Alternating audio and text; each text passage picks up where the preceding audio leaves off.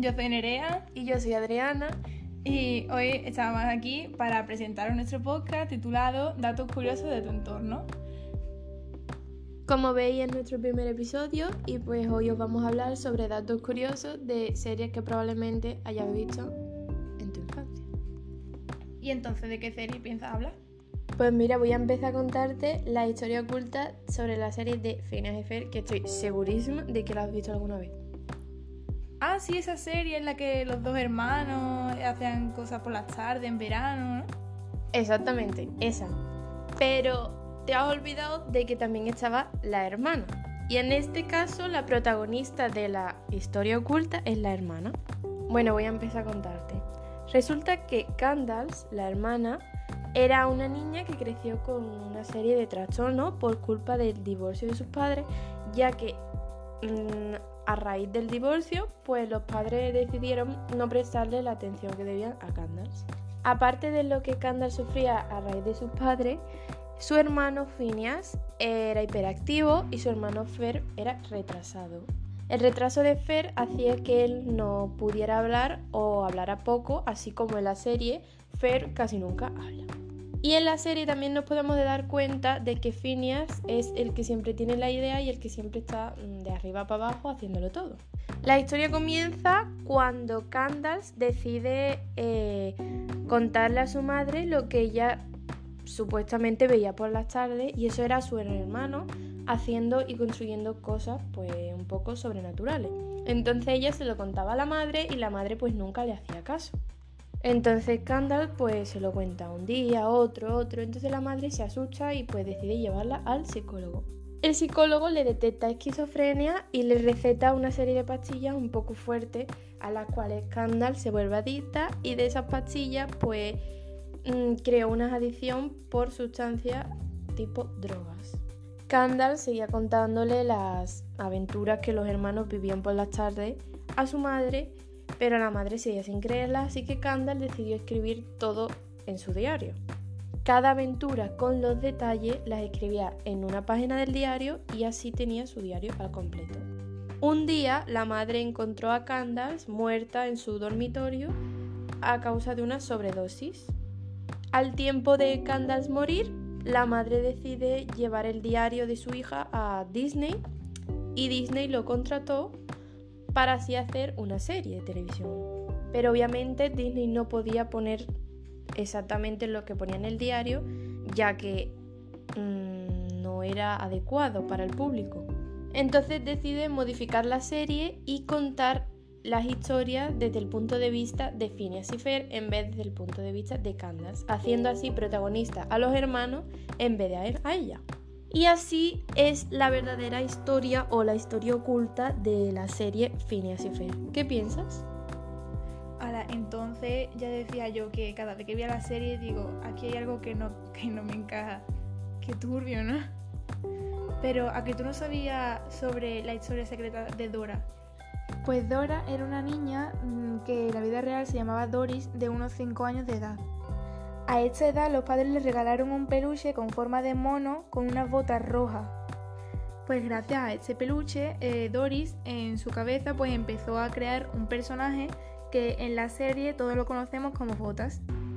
Y a partir de este personaje, pues Doris empezó a crear en su cabeza historias de aventura donde ella tenía que superar distintos obstáculos con su gran amigo Botas. Todas estas aventuras eh, son creadas y son debidas al retraso que le diagnosticaron desde su nacimiento. La niña fue creciendo y a la edad de los 7 años, eh, tal y como creó a su primer personaje, Botas, pues eh, se creó otros personajes que fueron Pablo, Mary y Tilo, pero esos eran personajes imaginarios, pero de la niña en la vida real. Que en la serie todos conocemos a los famosos personajes Benny, Isa y Tico que hacen referencia a sus amigos imaginarios. Y ahora voy a hablar sobre el famosísimo personaje que todos conocemos como Swiper el zorro, que este personaje en la vida real era un compañero de la niña que pues cada vez que la veía pues le robaba cosas. Entonces mm, al tiempo pues empezó a decirle que no, que no le robara las cosas y empezó a pedírselo. Así que esto representa en la serie la famosa frase de Swiper no robes. Pues a la edad de 8 años, después de todo esto, las aventuras seguían en su cabeza y mm, su enfermedad pues le fue afectando cada vez más y las aventuras cada vez iban a más radicales, hasta el punto en el que llegó a imaginarse que tenía que pasar una colina, la cual en la vida real era una piedra bastante grande con la que se tropezó y se golpeó la cabeza. Entonces se la encontraron los padres muertas. Los padres al encontrarse la muerta, pues em, fueron a Disney y le contaron todas las historias y todas las paranoias que le, que le pasaba a la niña. Y pues Disney se las compró, las modificó y las convirtió en una serie infantil que todos conocemos como Dora la Exploradora. Madre mía, esto sí que es turbio. No me lo esperaba, la verdad. Me esperaba algo un poco más... No sé. Pero una niña de 5 años, ¿en serio? Bueno, pues si te parece fuerte esa de Dora, ¿a que no sabes cuál te traigo ahora? Me da miedo. A ver, suéltalo.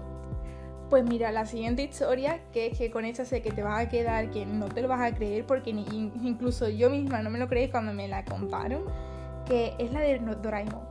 No te creo. ¿Doraemon? ¿En serio? Pues sí, aunque te lo creas o no, es Doraemon.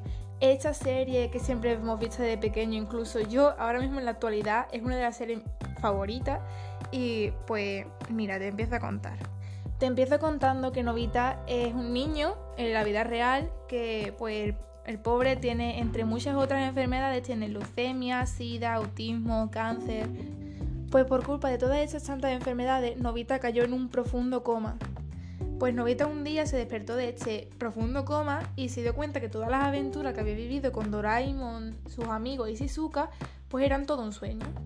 Entonces con esto quiero llegar a que la serie Doraemon está basada en los sueños de un niño enfermo que ha estado en un profundo coma durante mucho tiempo. Y hay que recalcar que este pobre niño, pues por su enfermedad y su estado, pues no tenía amigos. Entonces, en su sueño lo que hacía era crear a todos esos amigos, los cuales no son reales. A la amiga, me da que te equivocas, porque yo sí que te traigo la verdadera historia de Doraemon, ya que esa historia que me acabas de contar los creadores de la serie la desmintieron. El verdadero final de Doraemon se basa en un día normal. Novita corre a pedirle ayuda a su amigo por algún problema que haya tenido. Pero cuando llega a la habitación lo que encuentra es a Doraemon mm, sin pilas porque se le había acabado la batería. Entonces lo encuentra totalmente apagado. Pues empieza a llorar, se pone muy triste porque obviamente había sido su compañero durante muchos años de su vida. Pero cuando consigue calmarse un poco, se da cuenta de que Doraemon había dejado un aparato para viajar al futuro. Entonces Novita decide viajar al futuro, en el cual le dicen que desgraciadamente si le quiere cambiar la batería a su amigo, este va a perder totalmente la memoria, los recuerdos que había vivido con él. Él se niega porque no quería que su compañero perdiera todas las aventuras y todos los momentos vividos junto a él. Así que decide volver al presente y decirle a todos que Doraemon pues ha tenido que viajar a su época pero en verdad lo tenía escondido en su armario. Se decide poner las pilas y empieza a estudiar, a hacer sus deberes, se saca el título de la escuela, se saca el título de la universidad y así terminándola. 30 años después de salir de la universidad, dando la noticia también que se consiguió casar con Shizuka, inventó un chip para el cual así traspasarle todos los recuerdos y toda la memoria de Doraemon a ese chip y así poder cambiar la batería sin que su compañero perdiera todos los recuerdos. Hizo eso, lo operó entre comillas, le cambió la batería y le puso el chip.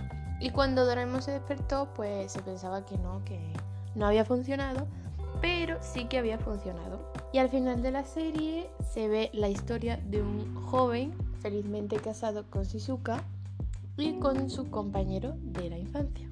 Vaya, este sí es un final más bonito y la verdad que es que me encaja mejor. ¿Cierto? Y pues espero que nos escuchéis para otra vez y pues adiós.